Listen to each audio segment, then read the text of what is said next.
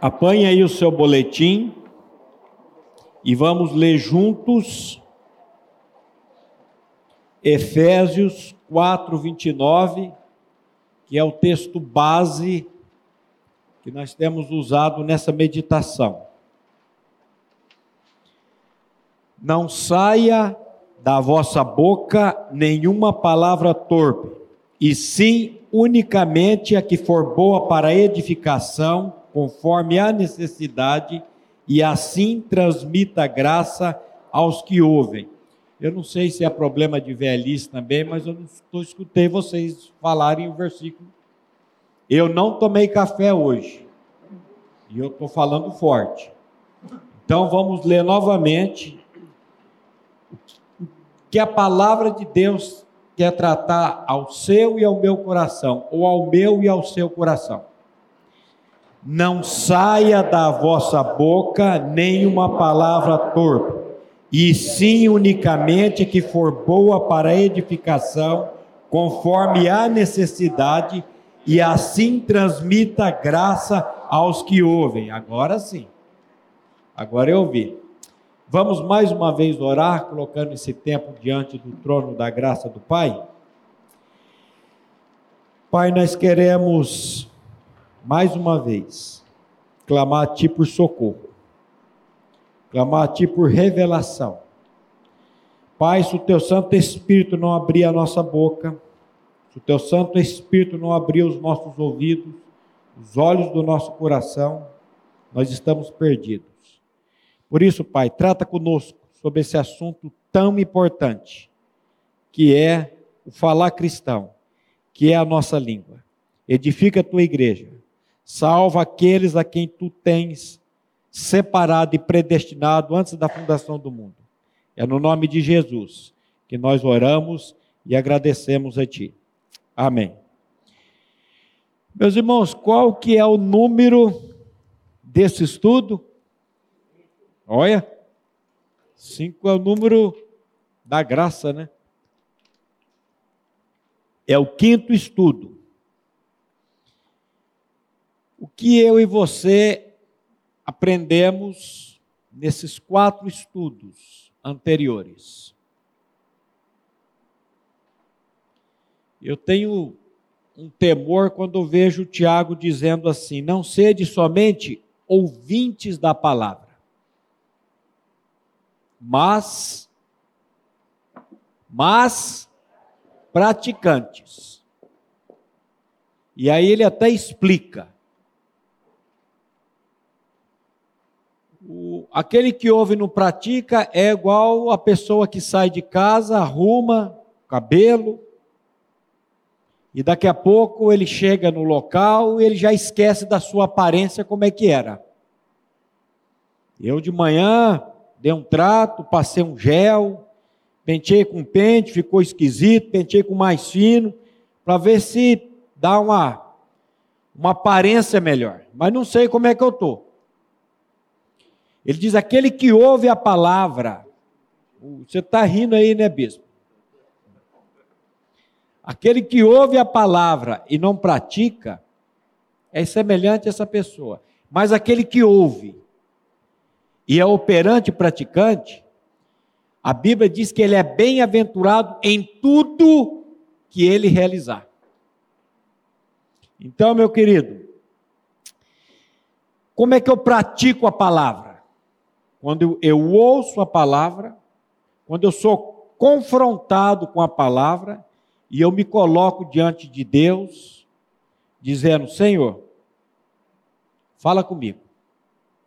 Senhor, eu não quero ficar apenas com a letra, eu não quero apenas o logos, porque a letra mata. Mas eu quero o rema, Senhor, eu quero a revelação dessa palavra no meu coração. Que você possa se colocar diante de Deus, como eu também o tenho me colocado diante de Deus. Esse estudo aqui não é para você, esse estudo aqui é para mim. Para você também. No presente estudo, seguimos a nossa caminhada sobre o importante assunto do falar cristão. Mas, para que possamos prosseguir com segurança nessa meditação, é fundamental que, antes de mais nada, tenhamos bem estabelecido em nosso entendimento o que é ser um cristão. Por quê? Porque Paulo está escrevendo esse texto aos cristãos da igreja de Éfeso. É para cristão que ele está exortando, que ele está dizendo aqui.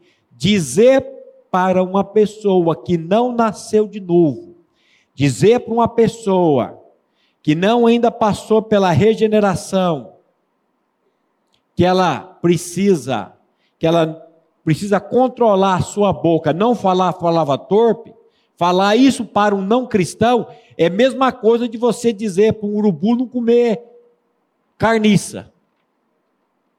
Por quê? A natureza dele é de comer carniça. E a natureza do ser humano é de falar palavra torpe. Nós já vimos em estudos anteriores que palavra torpe, a gente pensa em palavra torpe, a gente pensa em palavrão. É verdade, é palavrão também. Palavra torpe, cais de porto, peixe podre. Palavra torpe é palavrão? É, mas palavra torpe é palavra que não edifica. Então, dizer para uma pessoa que não passou pelo novo nascimento em Cristo Jesus, olha, você não pode falar palavra torpe, você tem que controlar a sua língua, ah, não adianta. Então, o que é um cristão? Cristão não é aquela pessoa que meramente passou a frequentar uma igreja, tendo mudado seus comportamentos exteriores. Antes, é aquele indivíduo que sofreu uma mudança sobrenatural, uma mudança radical no seu interior. Presta atenção.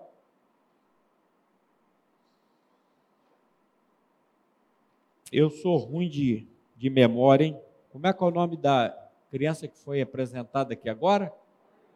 Marina. O, o Marquinho falou, ela está sendo. É, ele usou uma expressão, a família, colocada na família, a família de Deus. Eu sei que ele, ele, ele não quis dizer, e eu quero ressaltar isso, que a Marina, por ter sido apresentada hoje aqui, ela se tornou uma cristã. O que, que, é, o que, que é apresentação? É colocar os nossos filhos diante de Deus. Por que, que nós não batizamos crianças? Por que, que não se batiza uma criança? Porque a criança, ela não entende, ela não crê, ela não conhece nada. Ela, o que, que nós fazemos? Apresentamos a Deus e nós cremos que no tempo do Senhor, a Marina receberá a revelação do Evangelho, da palavra de Deus. E é responsabilidade dos pais, e o avô também. Eu tenho ajudado muito a minha neta lá, Lulu. Quando eu vou para lá e nós falamos da palavra, prego o Evangelho para ela, falo versículos bíblicos para ela, mas a responsabilidade dos pais é de viverem a vida cristã comum do lar e anunciar o evangelho para ela. E um dia ela vai nascer de novo. Então, o que é um cristão? O cristão, ele não é aquela pessoa que ele teve somente uma mudança no seu comportamento é, exterior, mas é aquele que foi trocado no seu interior.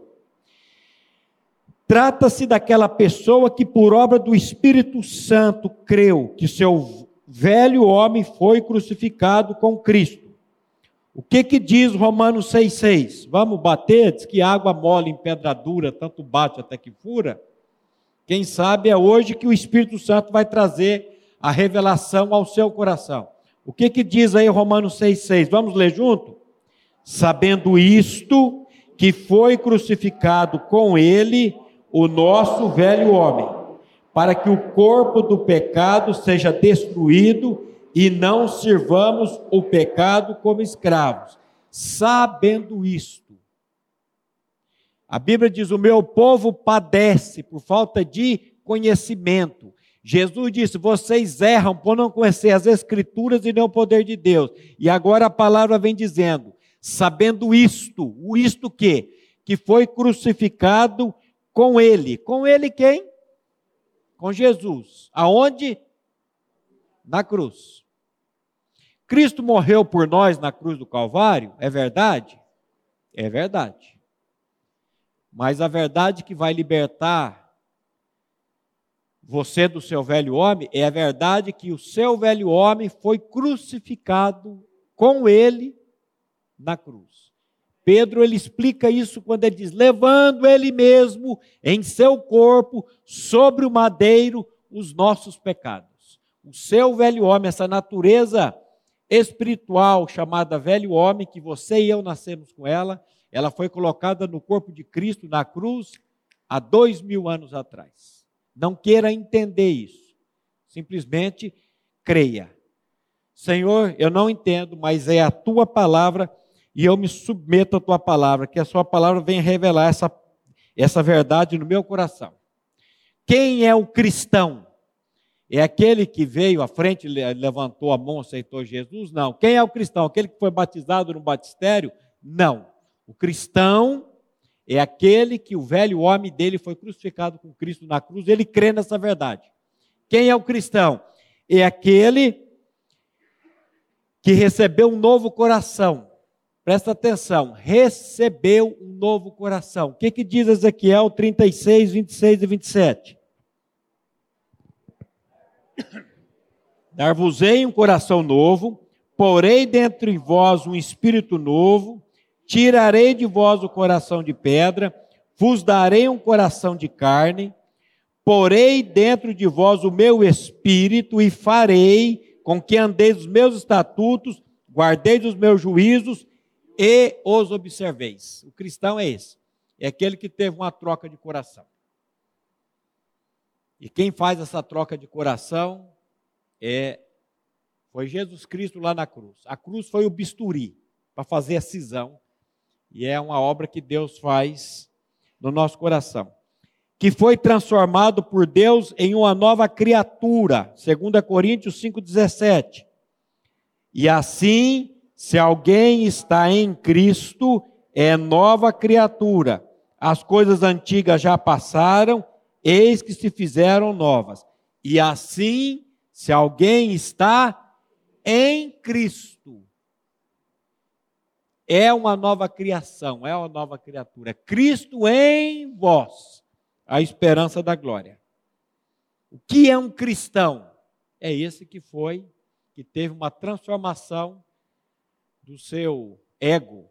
Eu estou crucificado com Cristo e vivo não mais eu, mas Cristo vive em mim. O que, que é isso? Novo nascimento. Só Deus pode fazer isso. Então, Somente os verdadeiros cristãos, isto é, aqueles que foram nascidos pelo poder de Deus, é que podem começar a ser tratados pelo Pai em sua maneira de falar. Não adianta. Se você ainda não passou por uma experiência de regeneração, de novo nascimento, não adianta querer. A Bíblia diz que a boca fala o quê? Enquanto o coração não for tra tratado por Deus na cruz, você vai continuar falando. Esclarecido esse ponto, iniciamos a meditação afirmando que o tratamento da língua é uma necessidade imprescindível a todos os cristãos, sem exceção. Olha só. Eu criei em Cristo, criei. Eu nasci de novo, nasci. E agora? Agora eu preciso ser tratado na minha maneira de falar. Infelizmente, ninguém está livre desse mal incontido. Todos nós já fomos feridos pela língua alheia e certamente todos nós também já causamos males a outras pessoas por meio de palavras que proferimos de maneira pecaminosa. Essa série de estudos, portanto, é voltada para nós, que vivemos em comunidade e nos relacionamos com irmãos, os quais somos chamados a amar e não maldizer. A maledicência é um pecado como qualquer outro pecado, meus irmãos. Eu sei que a gente às vezes fica pensando, né? Pecadinho, pecadão. Mas quando eu vejo aquela lista de 1 Coríntios, capítulo 6, versículo 9, vamos abrir esse texto aí? Quando Paulo diz aí, ó, ou não sabeis, vamos ler junto? Ou não sabeis que os injustos não herdarão o reino de Deus? Ele faz uma pergunta. Vocês não sabem, não? Que os injustos não vão herdar o reino de Deus? Aí ele coloca aqui algumas categorias dessa, desses injustos. Não vos enganeis, nem puros, nem idólatras, nem adúlteros, nem efeminados, nem sodomitas, nem ladrões, nem avarentos, nem bêbados, nem maldizentes. Quando eu olhava para essa lista aqui, sabe o que, que eu via? O adulto, o efeminado, o sodomita, o ladrão e o bêbado. Esse vai queimar no fogo do inferno. Mas na mesma lista está o maldizente, está o roubador. Não herdarão o reino de Deus. Mas graças a Deus que tem o versículo 10, né? Quando Paulo diz o que aí? Tais fostes alguns de vós, mas vós vos lavastes, mas fostes santificados, mas fostes justificados em nome do Senhor Jesus Cristo e no Espírito do nosso Deus. Oh, glória a Deus. Tem tratamento para nós. Graças a Deus. Mas fostes santificados. Aqui é a vivificação espiritual, meu irmão. Aqui é o novo nascimento. Só o Senhor pode fazer isso, por meio da palavra dele. Eu sempre costumo dizer assim: o que, que uma pessoa precisa fazer para nascer de novo? Depender 100% unicamente de Deus, da graça de Deus, da misericórdia de Deus, ouvir a palavra de Deus. E depois que ela nasceu de novo, o que, é que ela precisa fazer? Continuar dependendo 100%, totalmente da graça e da misericórdia de Deus na vida dela. É um caminhar cristão, diariamente. Curiosamente, a língua é o único músculo voluntário do corpo humano que não se fatiga, mas, ao contrário do que se possa imaginar, isto não é um benefício, e sim um grande problema. Pois, mesmo depois de falarmos por horas a fio, o maxilar pode até se cansar, mas a língua, jamais. Hum, olha o problema. Esse músculo chamado língua, ele não cansa. Biologicamente falando, a língua é chamada de músculo voluntário pois depende da vontade do homem para que entre em funcionamento. Entretanto, do ponto de vista espiritual, sabemos que a coisa não é bem assim. Muitas vezes o homem não exerce controle algum sobre a sua língua, sendo antes dominado e vencido por ela. É necessário, portanto, aprendermos a subjugar esse órgão por meio do levar diário do morrer de Jesus em nossa carne mortal. Eu sempre usei o 2 Coríntios 4,10 para que a pessoa confessasse a palavra, homologasse a palavra para ela nascer de novo. Mas quando você lê o texto, ele se explica. Paulo diz: levando sempre por toda parte a mortificação ou morrer de Cristo para que a sua vida se manifeste também em nossos o nosso corpo mortal. E a língua faz parte do nosso corpo mortal. Eu preciso levar sempre por toda parte o morrer de Cristo, mortificar a língua. Vamos lá. Somente com a ajuda do Espírito Santo seremos capazes de exercer esse domínio, exercer domínio sobre aquilo que falamos, como falamos, com quem falamos e quando falamos. Maurício Torres, como é que eu faço para colocar isso na prática? Palavra. Nos estudos passados eu já passei aqui a lista, são vários e vários e só no livro de Provérbios você vai encontrar uma tantada tão grande de versículo que fala sobre a língua. Então você vai pegar Provérbios. Aliás, Provérbios são 31 provérbios, né? Um para cada dia. Você vai só em Provérbios, vai pegar todos os versículos que vai falar sobre a língua, sobre o falar. E aí, o que, que você vai fazer? Você vai começar a meditar nesses versículos, você vai começar a ruminar esses versículos. Você vai começar a proclamar esses versículos, pedir ao Espírito Santo, Senhor, Espírito Santo de Deus, revela essa palavra no meu coração, por misericórdia.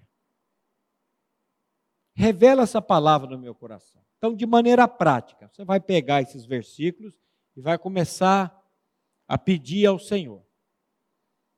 Porque Deus faz tudo em nós, por nós, através da palavra dele. No caos do mundo, no princípio criou os céus, a terra, a terra se tornou sem forma, vazia, em trevas. E aí o versículo vem, e disse Deus: haja luz, e houve luz. Eu costumo dizer, e vou morrer dizendo isso, faz tempo que eu não digo. Se nós soubéssemos o poder que a palavra de Deus tem, nós gastaríamos muito menos tempo com Netflix, com séries e com outras coisitas mais. E iríamos para a palavra de Deus, meditar na palavra de Deus. Porque é a palavra de Deus que vai gerar fé, é a palavra de Deus que vai operar em nós. Então, pegue esses versículos que falam sobre esse assunto. A não ser que você é um perfeito varão e você não tropeça no falar. Mas se você é como eu, que tropeça no falar, comece a pedir ao Senhor: Senhor, trata comigo. Devemos ser gratos a Deus, pois a despeito da nossa dificuldade com a língua, Ele começou uma boa obra em nossas vidas, derramando a Sua graça que nos auxilia poderosamente com nossos pecados remanescentes. que são pecados remanescentes? É isso que o pastor Glênio tratou aqui no acampamento, nós tratamos que é a salvação da nossa alma. Eu fui vivificado no meu espírito, mas eu tenho uma alma que está completamente poluída, que está completamente contaminada. E a mesma palavra que vivificou o meu espírito é a mesma palavra que vai vivificar minha alma. Receber com mansidão a palavra em voz implantada ou enxertada, a qual é poderosa para salvar as vossas almas. É palavra, meus irmãos, não tem. Não tem aqui, olha, dez maneiras de você aprender a falar. Não existe. É a palavra, não tem outra. Vamos ler junto Titos 2, 11 e 12? Porquanto a graça de Deus se manifestou salvadora a todos os homens, educando-nos para quê? Renegadas as impiedades e as paixões mundanas, vivamos no presente século sensata, justa e piedosamente. Olha, a graça de Deus se manifestou salvadora a todos os homens e ela nos educa, educando-nos. Para que renegada a impiedade, as paixões mundanas, vivamos no presente século. É hoje, é agora não é futuro. Não é futuro. Lembrei do dia que um, um pastor disse, pastor Glênio, esse texto de 2 Coríntios 5,17 é escatológico. Isso aí é para o fim. Porque ele devia sofrer com a vida de pecado dele, e ele não, esse negócio de ser nova criatura, se alguém está em Cristo é uma nova criatura. Não, se alguém está em Cristo, será uma nova criatura. Isso é escatológico, é para o futuro. E o pastor Glenn falou: por que, que ele está falando? Por que, que o texto não diz então será uma nova criatura? Por que, que o texto diz é uma nova criatura? Agora, eu sou uma nova criatura, é a graça que vai, é no presente século. Eu vou aprender agora a ser uma pessoa sensata, justa e piedosa. Nós somos salvos com um propósito: sermos transformados pela graça de Deus, de fé em fé, de glória em glória, a fim de nos tornarmos cada vez mais parecidos com Jesus, o perfeito varão ou varão perfeito. Para que, que Deus me salvou em Cristo? Salvação não é seguro contra incêndio. É verdade que eu não vou mais queimar no inferno, por causa de Cristo. Mas não é para me bater no peito e dizer, estou livre das chamas do fogo do inferno. Não, é para mim anunciar às pessoas o Evangelho e para que a cada dia eu seja mais e mais parecido com o meu Senhor. Primeiro estudo que eu fiz nessa comunidade aqui, se eu não me engano, em 2009, foi salvos para uma vida de santidade. Eu fui salvo para crescer em santidade. Importa que ele cresça e eu diminua. O cristão, ele é o bom perfume de Cristo. O cristão é a luz do mundo. A luz do mundo habita nele, Cristo habita nele, e ele precisa exalar o perfume de Cristo. O que, as pessoas estão vendo nas nossas vidas? Examinai-vos a vós mesmos, provai-vos a vós mesmos, para saber se realmente Cristo está em vós, se não é que já estáis reprovados. Será que a experiência minha é uma experiência bíblica de revelação? Só por mão pensar. Gostaria de sugerir aqui que falar demais é um vício. De maneira similar ao entorpecente, o ato de falar gera um prazer na alma egocêntrica. Quando a língua fala, a liberação de agentes químicos no cérebro que produzem a sensação de aceitação e reconhecimento. Por exemplo, a ideia de saber o que ninguém sabe um segredo. E poder transmitir essa informação produz uma espécie de alucinação de poder e de domínio. Falar demais é definitivamente um vício. E para piorar a situação, raramente o viciado sabe que padece dessa enfermidade. Ainda outro agravante sobre esse problema é que o falar demais é um vício que é socialmente aceito.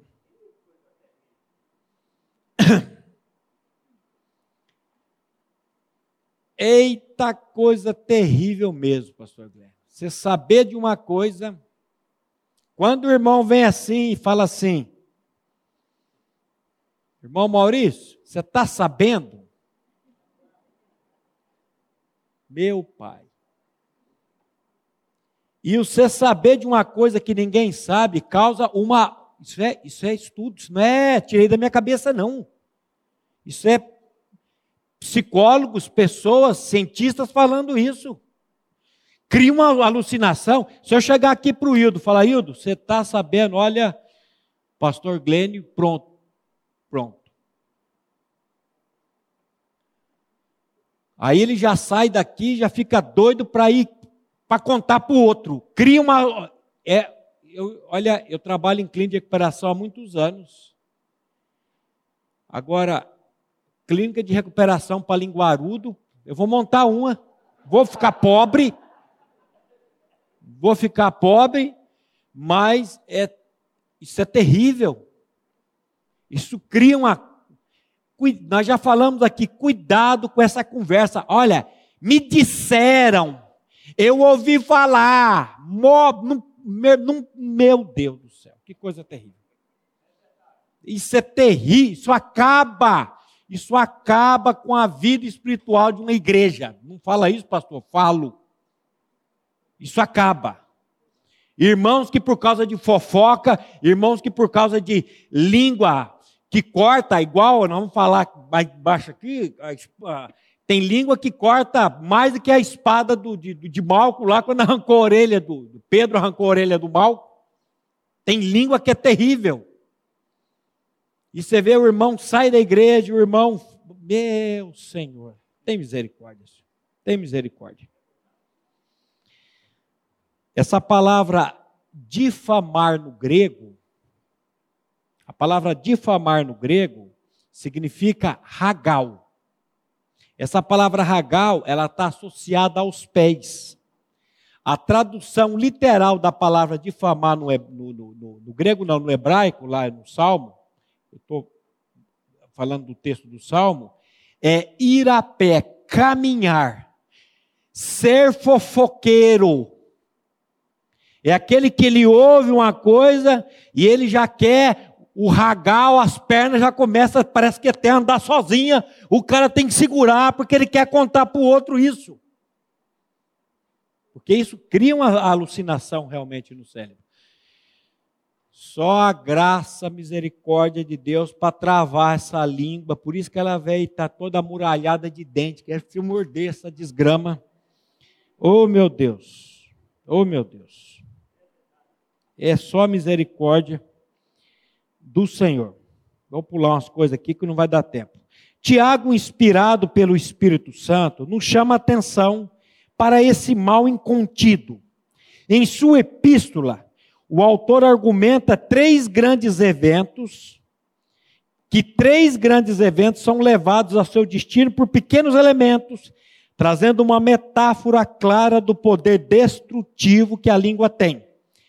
Vamos ler, o texto é cumprido, mas não tem problema, vamos ler junto Tiago capítulo 3, do versículo 2 ao 12. Eu vou lendo aqui para ficar gravado e você vai tentando me acompanhar aí. Vamos lá. Porque todos tropeçamos em muitas coisas. Se alguém não tropeça no falar, é perfeito varão, capaz de refrear também todo o corpo.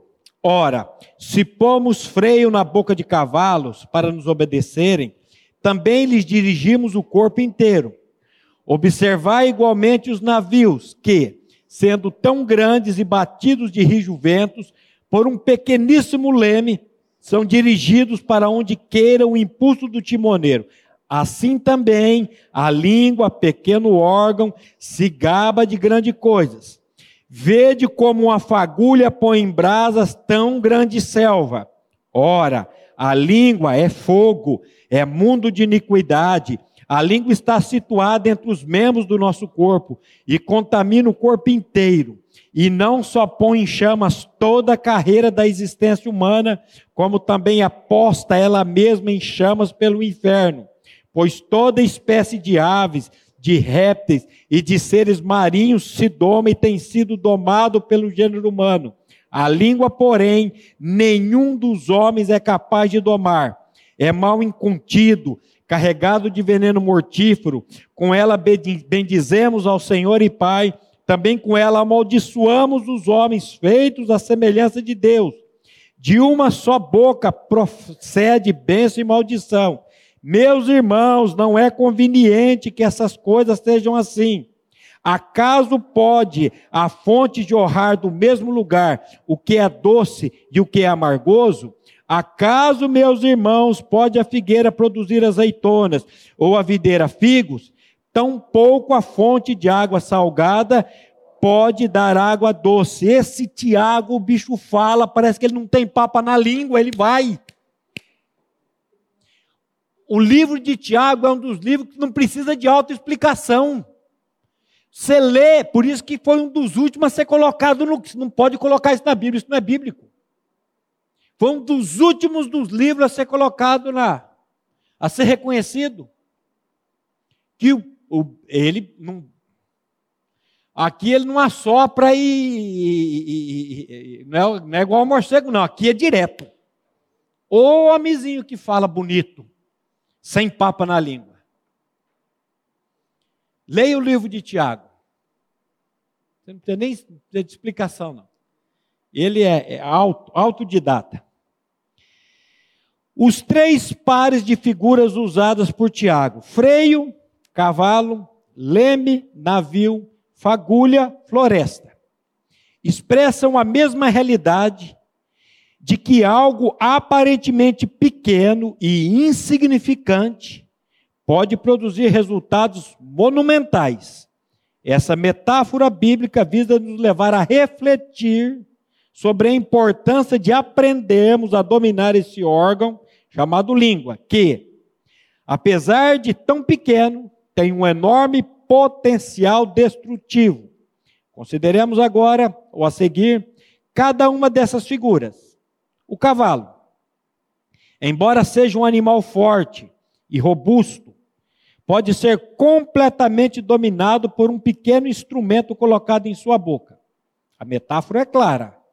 Se um animal enorme é dominado quando tem a sua boca controlada, assim também o homem precisa pôr freio em sua língua, caso contrário, não será capaz de exercer domínio sobre o restante do corpo. Presta atenção. Se eu coloco freio na minha língua, eu controlo todo o meu corpo. Meus irmãos, isso é sério demais. Isso é sério demais. Isso é muito sério. Por que, que eu não consigo controlar o meu corpo? Porque eu não domino a minha língua. Se eu tropeço, se nós tropeçamos no falar, certamente você tropeça também em outros pecados. Tiago está dizendo. Aquele que controla a língua, controla todo o corpo. Porque se alguém não tropeça no falar, é perfeito varão. Por isso que não existe homem perfeito. Por isso que nós precisamos do perfeito. Habitando em nós e trabalhando em nós cada dia. Agora, se pelo Espírito Santo de Deus eu consigo colocar freio na minha língua, eu vou ter controle sobre todo o meu corpo. Isso é muito sério. Senhor, me revela isso por misericórdia. Então, eu quero novamente concitar os irmãos a irem na presença de Deus, na presença do Espírito Santo de Deus, para você ser tratado nesse tão importante assunto. Pergunte para Deus, tenha vergonha não, minha irmã. Deus, eu sou, eu sou fofoqueira? Por que, que você começou com, com, com, com o feminino, pastor? Poderia ser masculino também. Senhor, eu sou fofoqueiro? Senhor, eu sou maldizente? Senhor, eu sou reclamão? A minha esposa fala, você reclama de tudo. E eu achava que eu não reclamava. Porque diz que o, o, o cachorro não olha para o rabo, né? E eu comecei a reparar, mas é, não, mas é. A gente quer se justificar. Hum, que coisa que é isso? Que coisa. Então, coloque-se diante de Deus. Ele está dizendo, cara, se um homem controla um cavalo botando um instrumentinho na boca dele, você também é capaz de dominar a sua língua, aprender a travar essa língua que ela toda muralhada de dente. Segura esse troço aí dentro. Eu sei que tem hora que dá uma coceira na gente, né? De falar uma coisa. E aí tem, edifica. É verdadeiro? Oh, meu Deus, tem misericórdia. Pensemos agora na estrutura gigantesca de um navio transatlântico. Ele carrega multidões e cargas pesadíssimas sobre ele. Também incidem a violência dos mares e dos fortes ventos.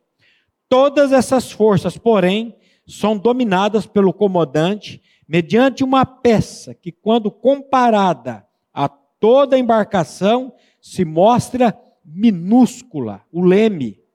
O timoneiro consegue levar o navio para onde deseja, bastando para isso ter o controle desse modesto instrumento que é capaz de determinar toda determinar a rota de toda aquela imensa estrutura. Tiago deseja nos alertar a que usemos corretamente a nossa língua como um pequeno leme, a fim de guiar todo o nosso corpo. Você tem uma, um texto na Bíblia que pegou, me pegou pesado, foi o de Mateus 13, 26, quando Jesus diz assim: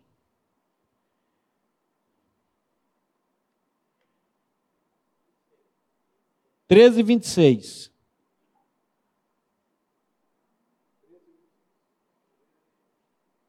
Mateus 13, 26. Não é esse também, não. Eu notei errado aqui. Em verdade, em verdade vos digo que de toda palavra frívola proferida, que proferirem os homens, dela darão conta no dia do juízo. Porque pelas tuas palavras serás justificado, e pelas tuas palavras serás condenado. Toda palavra frívola que eu disser, eu vou dar conta dela no dia do juízo. Meu Deus! Senhor, me, me acode. Senhor, me ajuda a usar minha língua para edificação. Edificar, é, edificar aqueles que nos ouvem. Só a misericórdia de Deus. A próxima figura evidencia a gravidade que o pecado cometido pela língua pode provocar. Uma única fagulha, uma única bituca de cigarro, pode incendiar milhares de hectares de florestas. Aqui a língua é comparada ao fogo, no sentido de ser difícil de controlar e altamente destrutiva. Assim como algo aparentemente pequeno, como uma fagulha ínfima, em sua essência, pode causar grande destruição do mesmo modo, a língua é capaz de grandes destruições. Às vezes, essa fagulha aparece com, como um breve comentário aqui, um pequeno sarcasmo ali, uma piadinha a colar. Afinal, qual o problema dessas coisas? É apenas uma brincadeira. Essa ilustração bíblica nos ensina que precisamos temer o mau uso da língua procurando sempre antever os seus efeitos, a fim de estarmos alertas diante do seu grande poder destrutivo. Ah, se nós pudéssemos antever isso, segurar e não abrir a boca. Eu ando nas rodovias aqui do nosso país e você também já andou muito e você viu o que que uma fagulha, uma bituca de cigarro produz. Recentemente mesmo, indo ali para a Missão Vida, os bombeiros apagando aquele fogo, e aí Tiago fala: Ó, oh, a língua é, é essa coisinha que você. Nós tivemos ontem lá na casa do pastor o, o, o, o Jonas Madureira, ele estava falando sobre o presbitério, e ele disse uma coisa interessante, que é legal. Estou usando as palavras dele aqui. É ótimo você falar o que pensa, mas seja responsável por aquilo que você fala. Você pode falar o que você pensa, não tem problema nenhum. Mas seja responsável por aquilo que você fala. Dê conta daquilo que você falou. Não diga assim, não, eu não queria dizer isso, não, Fulano. Não, você disse isso. Não, eu não, você entendeu errado. Não entendi errado, não. Você falou isso. Dê, Dê conta daquilo que você falou. Olha, eu falei. Volta atrás, eu volto atrás. É, é, aí eu me enganei e volta atrás. Fala, eu errei, eu me enganei. Aí o pastor Glênio gritou lá do fundo: Você me perdoa? E peça perdão, qual o problema? Nós vamos tropeçar no falar. Agora, e quando eu falar, quando eu tropeçar, o que, que eu vou fazer? Eu vou ficar negando, negando, negando, negando? Não, olha, eu errei, eu falei mesmo. Você me perdoa? Só a graça do Senhor para fazer isso. A língua mordaz é aquela que sempre fica na espreita, esperando para atacar. Algumas vezes esse ataque começa com uma piada entre amigos, como que diminuindo o próximo, ou ainda acentuando as suas gafes e erros, transformando-os em motivos de pilhérias. E nesses casos, muitas vezes, usa-se o conhecido jargão: perca o amigo, mas não perca a piada. O duro é quando isso entra dentro de casa, né? Porque em casa não dá para você perder o marido, não dá para você perder a esposa, não dá para você perder o filho, e aí a língua vem e. Isso aqui eu estou falando de mim. Eu sou muito piadeiro. Eu sou muito. Toda segunda tem um cafezinho aqui, eu chego. Olha um cafezinho, pastor. Falando, o problema do café é a vontade de fumar depois. Você fuma? Tem uns que assusta, né? Não, nunca fumei. É, é, para que fazer essa piadinha? Para que isso? E tem uns que eu fico sério, assim, vem o café, hum, tem até vontade, mas não vou tomar não. Não toma, não, depois dá uma vontade de fumar. Para que fazer isso? Essas piadinhas besta. Estou falando de mim. Não sei se você aí entra nesse, nesse barco comigo. Todavia, certos tipos de brincadeiras que jamais poderiam ser feitas pelos cristãos, uma vez que fomos chamados a falar unicamente aquilo que for bom para edificação. Vamos ler de novo Efésios 4, 29? Põe para nós aí, meu irmão. Ó, não saia da vossa boca nenhuma palavra torpe, e sim unicamente a que for boa para edificação, conforme a necessidade, e assim transmita graça aos que a ouvem. Oh, meu Deus, tem misericórdia. Certas brincadeiras ofendem profundamente as pessoas a quem nos dirigimos. E quem e que não vem a menor graça em nossas piadinhas sem graça. Salomão afirma que fazer brincadeira com a fragilidade dos outros é tão cruel quanto atentar contra suas vidas. Provérbios 26, 18. Como louco que atira brasas e flechas mortais, assim é o homem que engana o seu próximo e diz: Eu estava só brincando. Nossas brincadeiras podem muitas vezes ser como brasas e flechas mortais, e pior, atirada contra as pessoas do nosso convívio diário, contra irmãos aos quais somos chamados a amar. No mundo em que vivemos, ímpio, irreverente, como é, constantemente somos vítimas, somos vítimas de pessoas que usam a língua como uma espada afiada. A língua, muitas vezes, eu estava dizendo aqui, ela se torna tão afiada como a de Pedro quando ele arranca a orelha do sumo sacerdote, do, do, do, sumo sacerdote não, do servo do sumo sacerdote, o Malco, lembra? Ele arranca a espada e arranca a orelha dele. E muitas vezes a nossa língua é desse jeito. A gente vai e tchau. E depois não volta para pedir perdão, para... Oh, meu Deus, tem misericórdia, Senhor. Assim também se sentia o salmista séculos antes, quando exclamou, Salmo 57, 4: Acha-se a minha alma entre leões, ávidos de devorar os filhos dos homens, lanças e flechas são seus dentes, a espada, espada afiada a, a sua língua. O uso da língua por parte dos ímpios só gera intriga e destruição. Nós, porém, que fomos regenerados por Deus, fomos chamados a viver um outro estilo de vida. Que estilo de vida é esse? Salmo 34, versículo 12 e 13.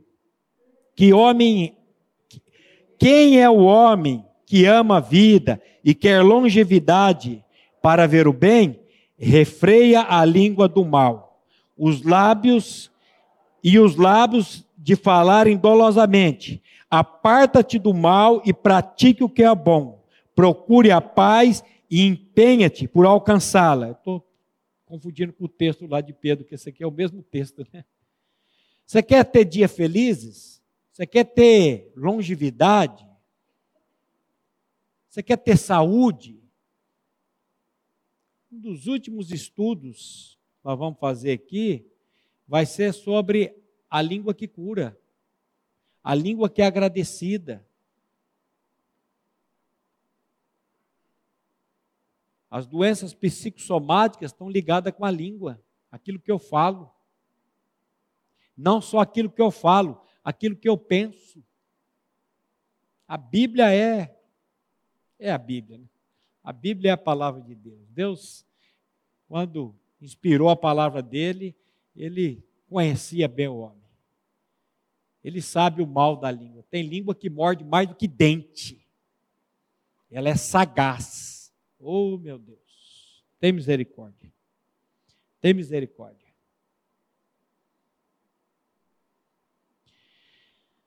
Nossa oração, como igreja de Cristo, é que o Santo Espírito venha tratar conosco nessa área tão importante da vida cristã, levando-nos ao contato diário com a palavra, a fim de que possamos ser cheios do Espírito Santo, que aprendamos a refrear a língua do mal, não permitindo que os nossos lábios falem engano, e assim possamos ter uma vida longa, alegre, mesmo vivendo num mundo onde a fofoca e a maledicência predominam. Amém, meu irmão? Que o Senhor faça de mim, que o Senhor faça de você, que o Senhor faça dessa igreja uma, uma igreja que seja arautos da palavra. Vamos orar? Pai, nós mais uma vez nos colocamos diante de Ti. E, Pai, nós confessamos o nosso pecado. Quantas vezes, Pai, eu tenho usado a minha língua, não para edificação das pessoas, mas, Pai, por Tua graça, por Tua misericórdia, opera na minha vida, opera na vida dos meus irmãos aqui presentes, opera na vida dos irmãos que hão de ouvir essa palavra, para que nós possamos ser tratados, Pai, nesse assunto. Continua, Pai, edificando a tua igreja para a glorificação do seu nome. Muito obrigado. É no nome de Jesus que nós oramos e agradecemos a Ti. Amém.